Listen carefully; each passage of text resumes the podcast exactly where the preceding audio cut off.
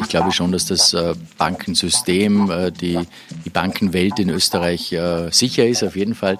Das Geld ist sicher, auch weil die Banken in Österreich schon aufgrund der letzten Krise, aufgrund der Bankenkrise, ähm, ihre Hausaufgaben gemacht haben. Die haben sie sehr gut gemacht, waren jetzt die letzten Jahre sehr erfolgreich. Natürlich muss man immer die Situation beobachten, aber ich glaube auch, dass diese zwei Fälle jetzt, Silicon Valley Bank und auch die Credit Suisse, natürlich schon hausgemacht auch waren.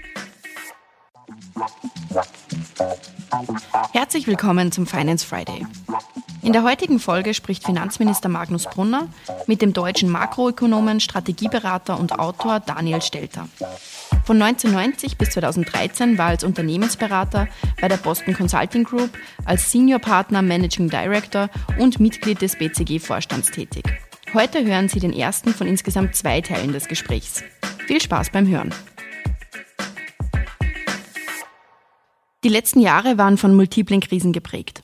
Auf eine weltweite Gesundheitskrise folgte ein Krieg in Europa, der uns neben Rekordinflation und einer Teuerungswelle auch eine Energiekrise gebracht hat.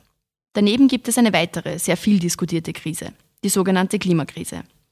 Die Politik steht auch hier vor großen Herausforderungen und muss einerseits den Klimaschutz vorantreiben und andererseits, und das sogar gleichzeitig, dafür sorgen, die Wettbewerbsfähigkeit der Wirtschaft zu erhalten. Kann man Klimaschutz und Wirtschaftswachstum verbinden? Und wenn ja, wie kann das gelingen, ohne zu riskieren, dass einer der beiden Bereiche ins Hintertreffen gerät? Ich glaube, es ist möglich, es positiv zu kombinieren. Ich glaube in der Tat ist es möglich, mehr Wirtschaftswachstum zu bekommen durch Klimapolitik. Ich muss aber dazu sagen, ich glaube nicht, dass die aktuelle Art und Weise, wie wir Klimapolitik betreiben, dieses Ziel erreichen wird. Ich will Ihnen das begründen. So wie wir es heute machen, passiert Folgendes. Beispiel. Wir ersetzen ein Kohlekraftwerk durch ein Windrad. Das ist gut fürs Klima. Das ändert aber nichts an dem Erzeugungspotenzial des Landes. Wir haben dieselbe Energie wie vorher. Eigentlich sogar Wackelenergie, aber nehmen wir mal, wir dieselbe Energie. Aber wir haben eigentlich nichts getan, um damit den Wohlstand zu mehren. Wir haben ein vorhandenes Anlagegut, was eigentlich noch funktionsfähig gewesen wäre, durch ein anderes ersetzt, was es selber macht. Da kann man sagen, na gut, aber durch den Umbau verdienen ein paar Leute Geld, die Windräder herstellen, das stimmt, aber es erhöht nicht strukturell das Wachstumspotenzial eines Landes. Und deshalb ist die Art und Weise, wie wir es zurzeit betreiben, also nach dem Motto, wir schaffen Verbrenner ab und haben stattdessen Elektroautos, wir schaffen Kohle ab, haben stattdessen Windräder, ist im Prinzip eine Art wie Konsum. Also wir nehmen im Prinzip einen Teil unseres heutigen Einkommens und verwenden das eben, um Investitionen zu tätigen, die eigentlich das Potenzial der Wirtschaft nicht heben. Wie könnte es umgekehrt ausschauen? Es könnte anders ausschauen, wenn man sagen würde, wir brauchen einen enormen Technologieschub, einen enormen Innovationsschub. Und wenn wir in Europa mehr Geld für Forschung und Entwicklung ausgeben würden, wenn die Staaten auch deutlich mehr Geld ausgeben würden für Innovation, dann könnten neue Geschäfte entstehen, neue Branchen entstehen. Und dann könnte es in der Tat helfen, das Wirtschaftswachstum zu überleben. Nur, letzter Satz dazu, wir sollten uns dies vormachen, alleine die, alleine die demografische Entwicklung, also das Stichwort Rückgang der Erwerbsbevölkerung, führt dazu führen, dass wir in den kommenden Jahren deutlich geringeres Wirtschaftswachstum haben. Das heißt also ein Wirtschaftswunder, wie einige das in den Raum gestellt haben, das sehe ich definitiv nicht.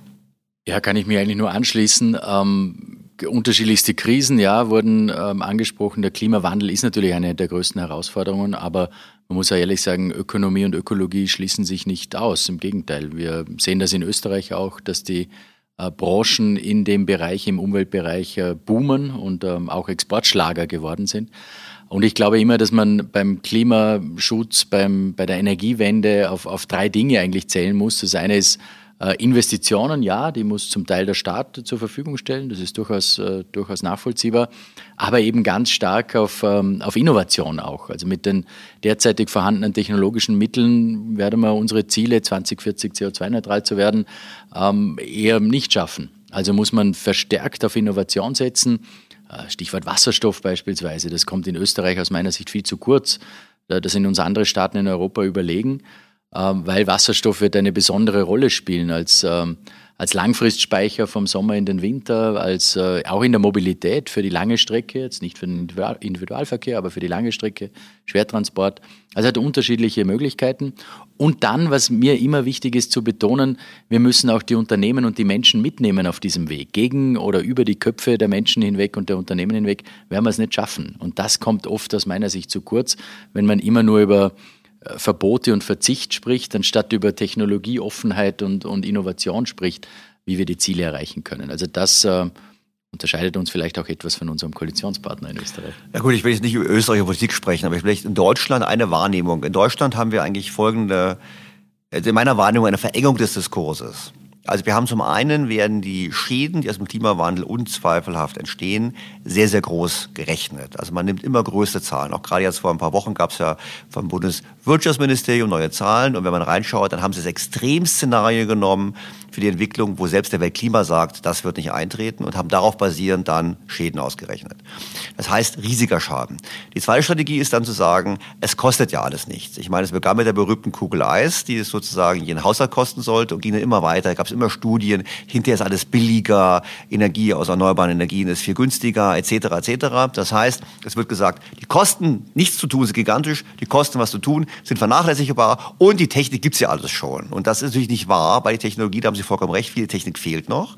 Und es ist ja nicht so günstig, weil wenn es so günstig wäre, hätte Deutschland die tiefsten Strompreise, die wir aber nicht haben, weil wir sehen nämlich, jawohl, der Strom, wenn er dann mal kommt aus dem Windrad oder von der Photovoltaik, ist günstiger, aber die Gesamtsystemkosten aufgrund von Doppelstrukturen etc. etc. sind deutlich höher. Und das hat so eine Verengung des Diskurses nach dem Motto, man darf die Frage gar nicht mehr aufwerfen, ob denn eine Maßnahme überhaupt effizient ist. Und wenn wir ein gemeinsames Ziel haben, das haben wir sicherlich, Klimaschutz zu betreiben, dann muss, man darum, muss es darum gehen, möglichst schnell möglichst viel CO2 zu sparen. Das heißt aber auch bei begrenzten Ressourcen, man muss pro 100 Euro möglichst viel rausbekommen. Und wenn man aber die Diskussion so führt, wie sie bei uns geführt wird, dann macht man eben genau diese Effizienzdiskussion nicht. Und dann lobt man sich für ein 9-Euro-Ticket, was pro Tonne eingespartes CO2 ungefähr 1500 Euro kostet. Oder man fördert Lastenfahrräder. Ich komme aus Berlin, also der Senat fördert Lastenfahrräder. Da kostet die Förderung 50.000 Euro pro Tonne eingespartes CO2, wie der Economist vorgerechnet hat. Gleichzeitig könnte man aber mit anderen Maßnahmen für 100 Euro die Tonne einsparen. Und das ist das, was im Prinzip leider schief läuft. Und dann komme ich zu Ihrer Eingangsfrage zurück, nämlich die Frage, ist es Wohlstand schaffend? Es kann Wohlstand schaffend sein, aber so wie wir es zurzeit machen, ist es so ineffizient und ineffektiv, dass wir alle Ziele verfehlen werden. Wir werden keinen Wohlstand haben. Wir werden aber auch am Ende den Klimaschutz nicht hinbekommen, weil sie Puste auf dem Weg ausgeht, weil Sie haben richtigerweise gesagt, man muss die Bürger mitnehmen. Und wenn die Bürger irgendwann nicht mehr mitgenommen werden, weil die Kosten eben so hoch sind, dann stehen wir wirklich vor einem politischen und gesellschaftlichen Scherbenhaufen. Total. Und es ist äh, auch die Lebensrealitäten, die man einfach berücksichtigen muss. Und das ist, habe ich vorher auch gemeint, mit dem über, die, über den Köpfen der Menschen hinweg äh, Politik zu machen, macht keinen Sinn. Wir müssen mehr auf die Lebensrealitäten Rücksicht nehmen auch. Ähm, wir haben das bei der Mobilitätsdebatte, Ausbau des öffentlichen Verkehrs gesehen oder dann auch im Zusammenhang mit dem Verbrennungsmotor natürlich. Das ist momentan halt eine der, der äh, ja, überraschend interessantesten Themen auf europäischer Ebene ist. Aber auch da muss man eben die Lebensrealitäten äh, berücksichtigen. Man kann nicht überall eine Straßenbahn hinbauen und nicht jeder hat eine U-Bahn vor der Tür, äh, gerade im ländlichen Raum. Und da muss man Alternativen schaffen. Und wenn man ehrlich ist, jetzt wenn ich kurz beim Verbrennungsmotor bleiben darf, äh, es ist ja nicht der Motor das Problem, sondern die CO2-Emissionen sind das Problem. Ähm, so realistisch muss man auch sein, wenn es einem um die Sache geht, wenn es einem nicht nur um Ideologie geht. Das stimmt. Das ist halt der Unterschied. Das stimmt. Gut, das ist ein heikles Thema. Ja, Jetzt kommt aus Deutschland Verbrennungsmotor. Ich glaube, das Problem, was wir hier haben, ist eigentlich ein, wir haben hier ein das Symbol. Wir haben das Symbol der Technologieoffenheit. Aber so umgekehrt, der Verbrennungsmotor ist ein Symbol für Technologieoffenheit. Was wir eigentlich haben wollen sollten, ist ja das Grundlegende, nämlich Technologieoffenheit. Also ich habe gestern Abend natürlich nicht Fernsehen geschaut, ich war ja hier auf der Veranstaltung, aber ich habe es gelesen in der Zeitung. Dann sagt also die Grünen-Vorsitzende in Deutschland, wir schützen heute die Bürger, indem wir Gasheizungen verbieten, weil in 20 Jahren wird Gas unglaublich teuer sein. Und da muss ich dazu sagen, das finde ich toll. Dann sollte sie eigentlich im anderen Job arbeiten, wenn sie Preise vorhersagen kann in 20 Jahren. Wir wissen es schlichtweg nicht. Wir wissen gar nicht, was bis dahin passiert. Ähm, die These mag schon sein, richtig sein. Und wir müssen halt mehr daran glauben, dass wir im Prinzip über Preissignale arbeiten und dass wir mehr in Forschung und Entwicklung investieren und müssen dann schauen, wie wir das Ziel erreichen. Und das ist eben das grundlegende Problem, dass das Thema der, der, der Klima, gut, Klimakrise, ich störe mich ein bisschen an dem Wort, weil, aber eine, eine, eine, wirklich der großen Herausforderung des Klimawandels, dass wir ihn eben so interpretieren, dass wir auf die bewährten Methodiken der Vergangenheit nicht mehr setzen, sondern immer glauben, das kommt zu spät, das kann nicht mehr funktionieren. Und man schauen Sie Deutschland an, die Bestsellerliste, wer ist Bestseller? Ulrike Herrmann, das Ende des Kapitalismus. In dem Buch propagiert sie, wir sollen nicht mehr Auto fahren, wir sollen nicht mehr fliegen und wir sollen äh, den Lebensstandard generell auf das Niveau von 1970 senken und sagt, es war nicht schlecht. Ich persönlich sage, es mag nicht schlecht gewesen sein. Es gibt aber kein einziges Beispiel in der Geschichte, wo Menschen, wenn sie ärmer wurden, glücklicher wurden. Ja, nicht unbedingt. Ja. Sie haben jetzt beide betont, dass Klimaschutz sozusagen ein Gemeinschaftsprojekt ist und nur dann gelingen kann, wenn man die Bürgerinnen und Bürger mit ins Boot holt. Einige Bürger haben jetzt eine neue Art des Protests für sich entdeckt, und zwar sich festzukleben. Stichwort Klimakleber. Diese Form des Protests gibt es sowohl in Österreich als auch in Deutschland. Ist das Ihrer Meinung nach der richtige Weg, um auf die Folgen des Klimawandels aufmerksam zu machen? Also ich finde, ich muss das vielleicht zum Protokoll zu geben, ich finde es ganz, ganz traurig. Weil man muss natürlich immer zurückgehen und muss sagen, eigentlich geht es der heutigen Generation, der nachwachsenden Generation, geht es nicht schlecht, objektiv gesehen. Wir haben ähm, weltweit viel weniger Armut als früher, wir haben ähm, viel weniger Hunger als früher, wir haben Menschen, die viel mehr Bildung bekommen. Und auch in unserer ähm, westlichen Welt geht es den Menschen besser. Sie haben Sorgen vor der Zukunft und sie haben auch meines Erachtens Grund zu sorgen vor der Zukunft aufgrund der demografischen Entwicklung die sollten eigentlich demonstrieren und sollten sagen, reformiert die Rente, weil das ist ganz unfair. Wir werden heute ausgenommen für etwas, was wir hinterher nicht mehr bekommen werden. Das wäre meines Erachtens ein Grund, warum man wirklich demonstrieren könnte auch. Ähm, ich habe äh, vor einigen Wochen in meinem Podcast einen Lehrer zu Gast gehabt, weil ich genau diese Frage verstehen wollte. Wie kann das sein, dass die Menschen so es ist eigentlich furchtbar, wenn Leute denken, sie letzte Generation. Man auch mal vor Augen halten. Das ist eigentlich auch, auch furchtbar diese Menschen gegenüber. Wie kann das sein, dass sie so denken? Und dann hat er gesagt, in meinen flapsigen Worten, letztlich, die haben in der Schule besonders gut aufgepasst. Weil ab der ersten Klasse lernt man, wir sind schlecht für die Umwelt und CO2 ist schlecht und das geht, zieht sich durch und meistens eben von Lehrern, die immer noch auf dem Stand sind des Club of Rome von 1972. Das Buch steht da noch, die haben nicht gesehen, dass es technischen Fortschritt gibt und die verengen äh, ganz klar den Raum der Diskussion immer auf das Thema Verbot und Vermeidung. Und dann habe ich weitergefragt und er gesagt, naja, die Unterrichtsmaterialien, die besten Materialien von Unterricht, stellen uns Greenpeace, Bund Naturschutz und die anderen zur Verfügung. Und er sagt, die Unternehmen sind da nicht präsent. Und darum muss ich sagen, ich finde es eigentlich, eigentlich ist es ein Verbrechen von uns Älteren an dieser Generation, dass wir wirklich eine Generation produzieren, die wirklich davon überzeugt ist, dass das Ende nah ist und deshalb glaubt, die letzte Generation zu sein. Besser wäre es doch, sie würden sagen, wir studieren ähm, Naturwissenschaften, wir studieren Ingenieurwissenschaften und wir entwickeln die Technologien, die wir brauchen, damit die Zukunft eben nicht so dystopisch ist, wie Sie es sagen. Weil, ganz ehrlich, selbst wenn jetzt Deutschland und Österreich morgen nicht mehr existieren würden, der Klimawandel würde unbegrenzt fortschreiten. Und ich finde, nach letztes Wort, weil ich viel zu lange meine Antworten, gerade ein Land wie Deutschland, aber ich glaube für Österreich gleichermaßen, wo wir eine Tradition haben, Maschinenbau, Anlagenbau, Innovation. Unser Ziel kann doch nicht sein, wir, wir tragen, unser Beitrag ist zwei Prozent vom CO2-Ausstoß weltweit zu reduzieren. Das kann nicht unser Anspruch sein. Unser Anspruch muss auch sein, 20 Prozent zu reduzieren.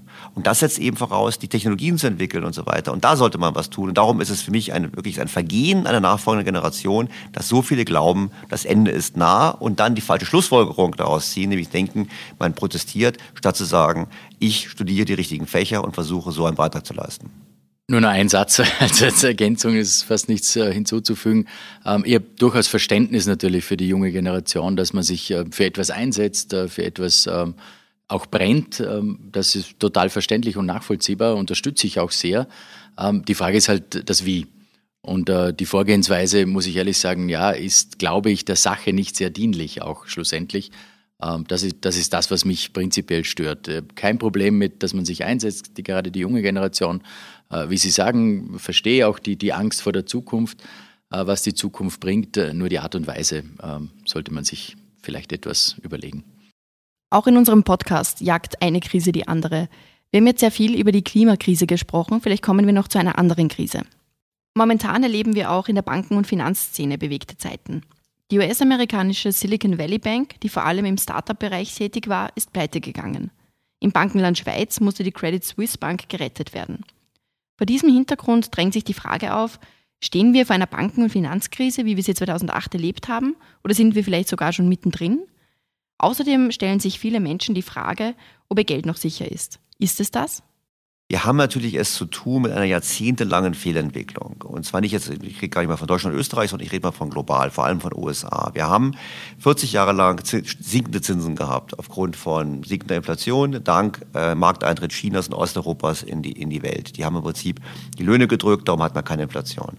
Und die Notenbanken haben deshalb sich darauf konzentriert, ähm, quasi die Finanzmärkte immer zu stabilisieren, wenn ein Problem war. Börsenkrach 87, Russlandkrise, LTCM-Krise, das werden Sie alles gar nicht mehr kennen gab es Fülle von Krisen und immer haben die Notenbanken reagiert auf dieselbe Art und Weise. Sie haben Zinsen gesenkt und sie haben Liquidität in die Märkte gepumpt. Und damit haben sie natürlich Spekulation befördert. Muss man ganz klar sagen, jeder, der auf Kredit gekauft hat, ein Vermögenswert, wusste, es geht gut, ich werde immer gerettet.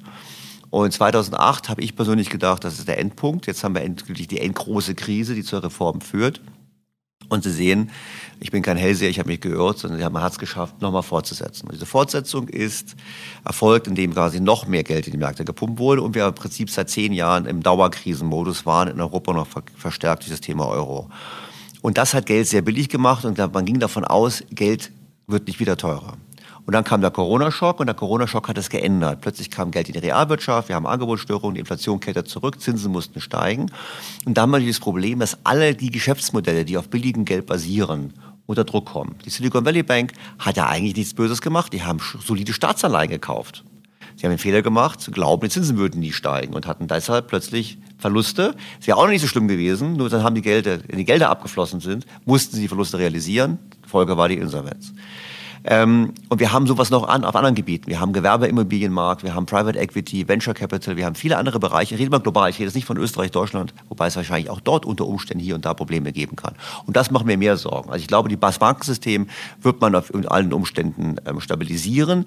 Manchmal machen mir eher die Sorgen, die Schattenbanken, andere Bereiche. Und ich will nicht ausschließen, dass wenn die Zinsen weiter jetzt steigen oder länger höher bleiben, dass wir da noch weitere Unfälle sehen werden. Was eben das Grundproblem ist, wir haben eben zu lange darauf gesetzt, dass wir Probleme, die entstehen durch zu hohe Verschuldung, durch noch mehr Schulden bekämpft haben. Und da nähern wir uns meines Erachtens dem Endspiel, wo es eben nicht mehr ewig so weitergeht. Und das könnte eben zu etwas mühsameren Anpassungen ähm, erforderlich machen. Und das werden wir auch im Euro erlauben, äh, werden den Euro noch diskutieren, auch in der Eurozone vermutlich erleben. Auch das wird vermutlich zu neuen Spannungen führen bei den Mitgliedsländern des Euros. Ja, also ich glaube auch, dass das Bank, jetzt kann ich nur von Österreich natürlich äh, hauptsächlich sprechen als österreichischer Finanzminister, aber ich glaube schon, dass das äh, Bankensystem, äh, die, die Bankenwelt in Österreich äh, sicher ist, auf jeden Fall. Das Geld ist sicher, äh, auch weil die Banken in Österreich schon aufgrund der letzten Krise, aufgrund der Bankenkrise, ähm, ihre Hausaufgaben gemacht haben. Die haben sie sehr gut gemacht, äh, waren jetzt die letzten Jahre sehr erfolgreich. Natürlich muss man immer die Situation beobachten, aber ich glaube auch, dass diese zwei Fälle jetzt Silicon Valley Bank und auch die Credit Suisse natürlich schon hausgemacht auch waren. Wir haben, Sie haben die Silicon Valley ähm, erwähnt auch und, und beschrieben. Das äh, unterstütze ich zu 100 Prozent. Und bei der Credit Suisse ist es halt auch so, dass äh, aufgrund von diversen Managementwechseln, ähm, aber auch von Hedgefonds, die ja vielleicht falsch bewertet worden sind, ähm, durchaus Fehler passiert sind. Das war auch absehbar. Jetzt gerade bei der Credit, Credit Suisse war es durchaus absehbar, zumindest von Experten. Ähm, und das glaube ich nicht, dass in Österreich passieren kann. Also bei uns ähm, ist das Geld sicher. In der nächsten Folge des Finance Friday hören Sie den zweiten Teil des Gesprächs zwischen Finanzminister Magnus Brunner und Daniel Stelter. Bis dahin, alles Gute. Vielen Dank fürs Zuhören. Wenn dir die heutige Folge gefallen hat, dann abonniere den Podcast gerne auf Spotify, Apple Podcast oder einem anderen Podcast-Anbieter deiner Wahl.